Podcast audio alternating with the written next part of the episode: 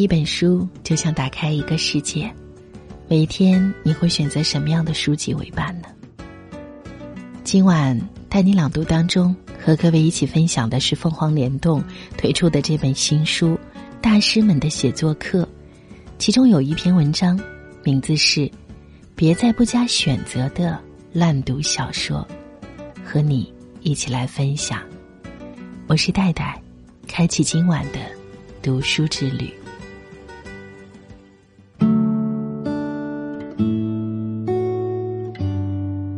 最近我在关注一些以英语写作的非欧美国家的年轻作者，其中包括尼日利亚小说家齐马曼达·恩戈奇·阿迪奇埃，他的长篇《半轮黄日》获英国成奖，很多短篇也备受赞誉。昨天看到阿迪奇埃的 TED 演讲，有关他写作开端的一段回忆，十分之耐人寻味。英语和伊博语都是阿迪奇埃的母语，伊博语较为原始，大概还未形成文字，因此他小时候读的故事书全部来自欧美。七八岁，阿迪奇埃尝试写作时，他的故事和书里的故事全然一致，人物都是白皮肤、蓝眼睛，在雪地里玩耍、吃苹果，以讨论天气作为寒暄方式。太阳出来了，真叫人高兴呀！罔顾自己生活在非洲，太阳每天炙烤着土地，黢黑皮肤的人们吃的是芒果，并且不知雪为何物。一直到年岁渐长，本土的文学作品开始流传，非洲现代文学之父阿契贝等作家声名鹊起，阿迪奇埃这才恍然大悟，原来。像我这样巧克力肤色的小女孩，也是可以在书里出现的呀。原来文学并非只能写一些自己从未见过的、半懂不懂的人和事。阿迪奇埃的这段陈述印证了我的某些观感，并进一步启发了我。人们一向以为艺术模仿生活，实际上。艺术首要模仿的是艺术，而非触目可见的生活。以往人们没有察觉到，是因为两者暧昧不清，颇难辨明。多亏阿迪奇埃提供了这样一个反差鲜明的例子，才使得一切昭然若揭。中国文学也有类似的典型事例，人们舞文弄墨起来。却还是一样的配方，一样的味道。而此后，经由新文化主将们呐喊批判所成就的一场文学善变，其实质正是弥合生活与艺术的巨大裂缝。如今的情形，尽管不再如以前那般的反差分明，但是例证也并未少见。两个性格截然不同。生活也很少交集的作者，写出的小说却可能无论在整体的气质腔调上，还是细部的遣词造句上，都高度一致，只因为他们的阅读经验一致。记得高中有一次翻学校文学社的集子，诧异于一众优等生瞬间都成了不良少年少女，要么颓废，要么凌冽。左手郭敬明，右手安妮宝贝。再往前追溯，小学时写作文，谁不是作文选里那些个老掉牙的事例反复在用？好像自己的生活是大片空白，日子都过得被狗吃掉了一样。为什么已有的文本具备如此大的权威，可以像看不见的手一样操控我们的写作呢？为什么一跳入艺术的领地，我们就免不了要被鬼魅附体而误之导之了呢？当然，中学生们，包括当年的阿迪奇埃，尚属心智未稳，还谈不上什么自主。可是，在心智已经足够稳定的成年作者那里，情况也还是差不多。我有一个平素爱思考、也善表达的记者朋友，他写邮件来倾诉写言情小说过程中遭遇的烦恼。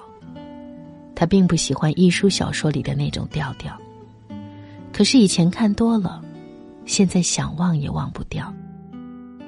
偏偏拿出来都是蹩脚版艺书，丧气极了。而他写作初衷其实是谈了几场恋爱后，却越发觉得言情都太假，恋爱根本不是那副模样，于是才发愿自己写。你看，哪怕作者聪明有主见，哪怕他抱有模仿、复原生活的创作理想，真正下笔写时，大脑中浮现的过往文本仍然会轻而易举的占据上风。扼住自身真实的经验，这一点，相信尝试写过小说的人，都深有同感。这也就是所谓的比例不计吧，不妨给比例下个定义，就是指写作中自我意愿与过往文本抗衡的能力。我发现，大家之为大家，正体现在欲抵达过往文本厚重的地界。欲能有不俗的表现。举例说明，女人的容貌是古今中外文学的重灾区，而《红楼梦》分属不同作者的前后两部分，为我们提供了比例计与不计的最佳例证。前八十回中人物出场，很多都承袭了话本小说人物亮相时的套语形式。比如说写黛玉的含情目倦烟眉一段，但是曹雪芹一来懂得将套话安嵌在合适的位置，不仅不突兀，还能正好调节叙述节奏，如电影一般，视角以及镜头的切换停留的都恰到好处。二来写容貌，虽然也使用俊眼修眉、粉面丹唇这类现成语，但是紧要处不让步。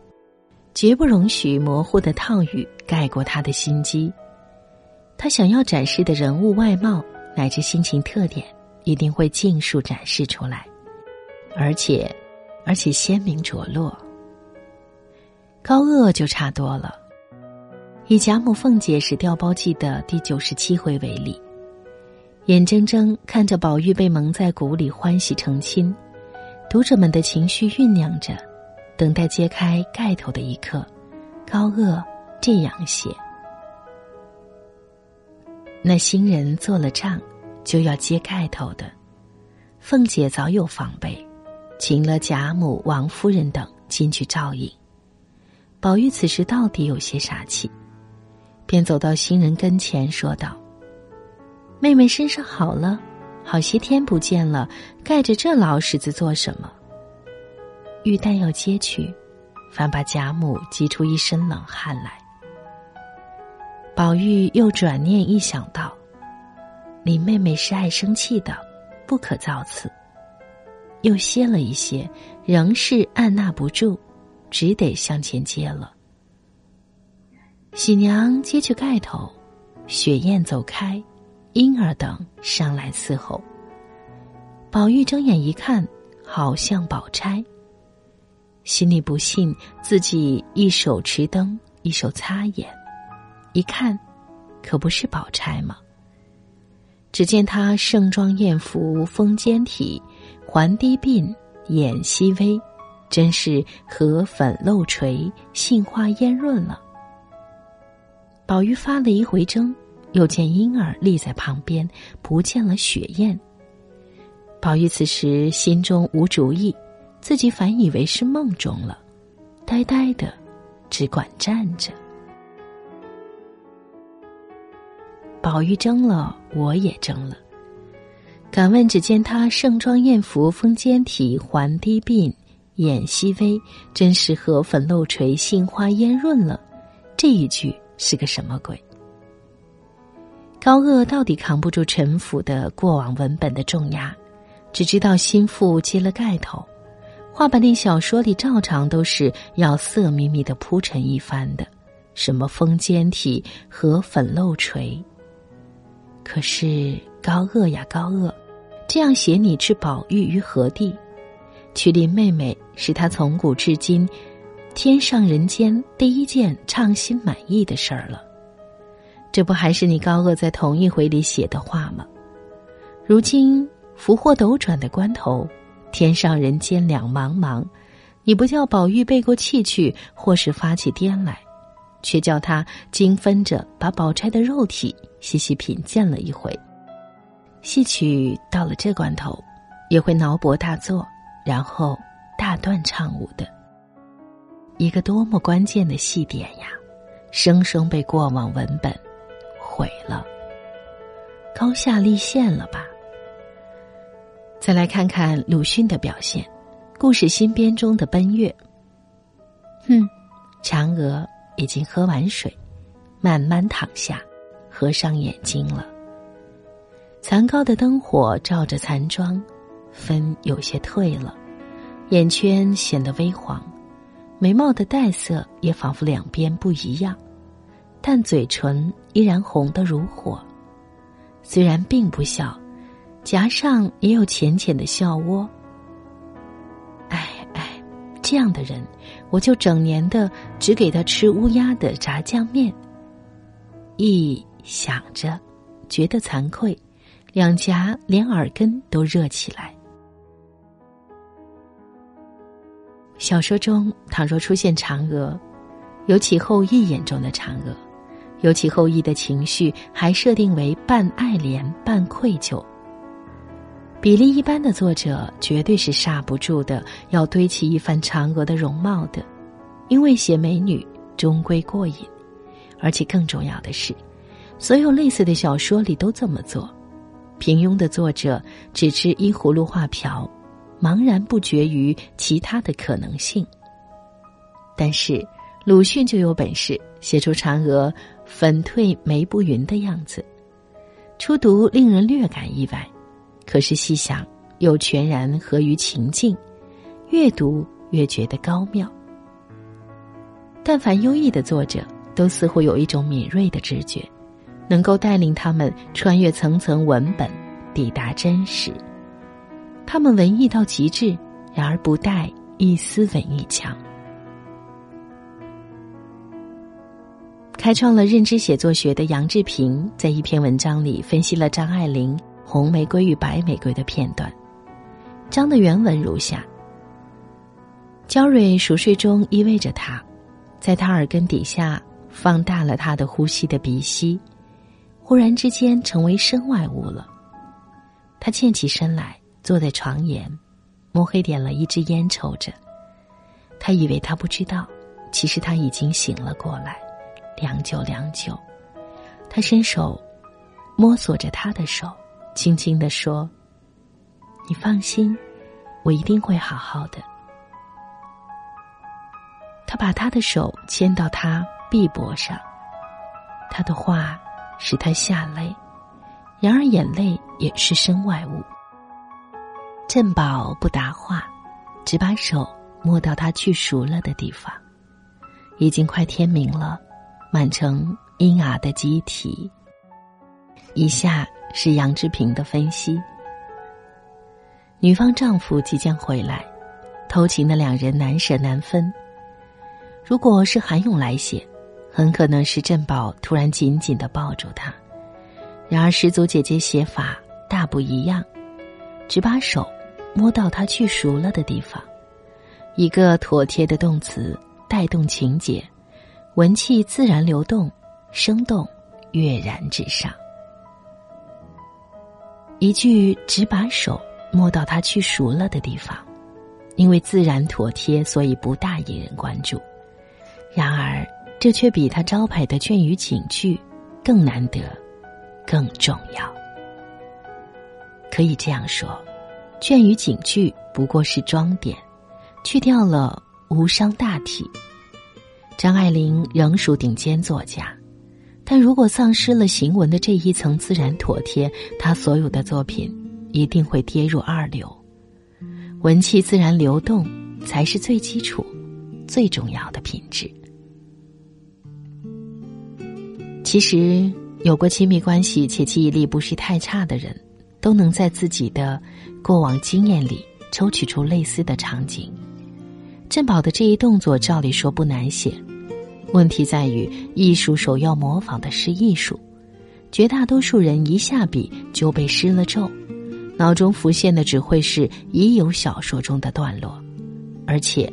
因为阅读时的良莠不分，加上二流的作品远远多于一流作品，再加上那么多庸俗的电影电视，以现代人文艺消费量之巨大，比以前的作者更难排除干扰，只能任由陈词滥调的鬼魅在文本里穿行，遮蔽住真实。一个小说家的进步，意味着他持续的增强力量。扫除过往文本的阴影，扫除陈词滥调，不断的接近生活。在艺术的初始阶段，如果对已有艺术的模仿无可避免，不妨释然一些，做些积极的推测。也许自我意愿之于过往文本，正如幼主之于权臣，主若难以临国，必据编剧来写。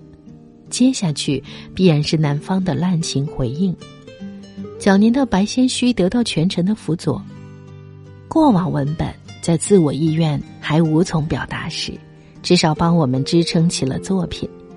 尽管难免局语，但幼主总会长成亲政，势力对比终将变化。当然，前提是辅政大臣是精心挑选的呀，随便拉一个人就来辅佐幼主。幼主的牙还没出全，他就把江山败了；或者教幼主抽大烟、逛窑子，那可就天下大乱了。行文到最后，就引出我一向强调的一个观点：阅读如饮食，食不厌精，快不厌细，要尽你的物力、实力和心力来达成膳食的合理搭配，营养均衡。读一本糟糕的书，其害处不亚于喝下了含三聚氰胺的牛奶；不加选择的烂读小说，一定会戕害到创作。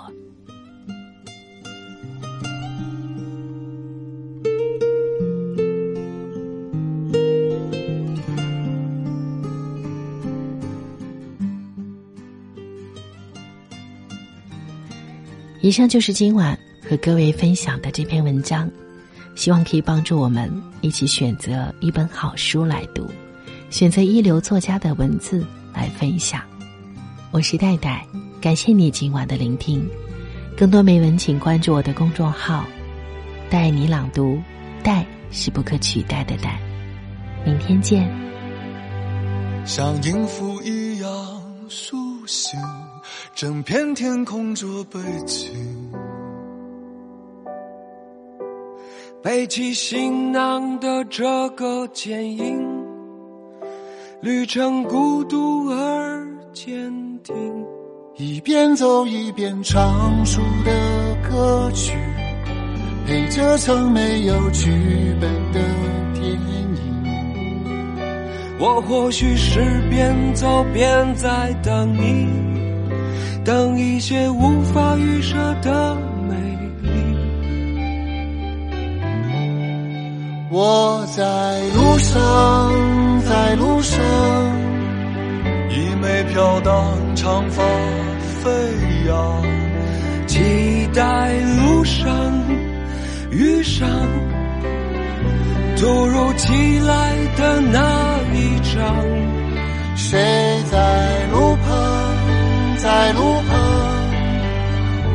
见我自由放声唱。和我一样背上行囊，脚步丈量远方，梦想开放。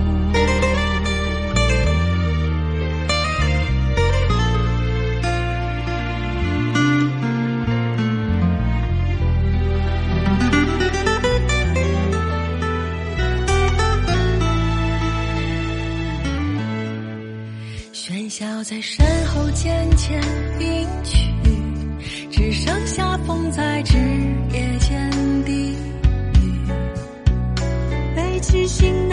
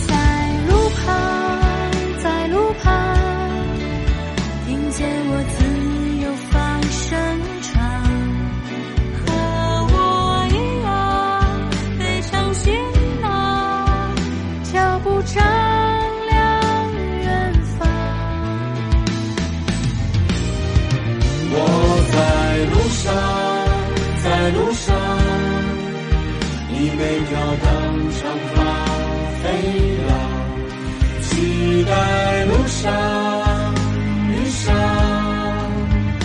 突如其来的浪。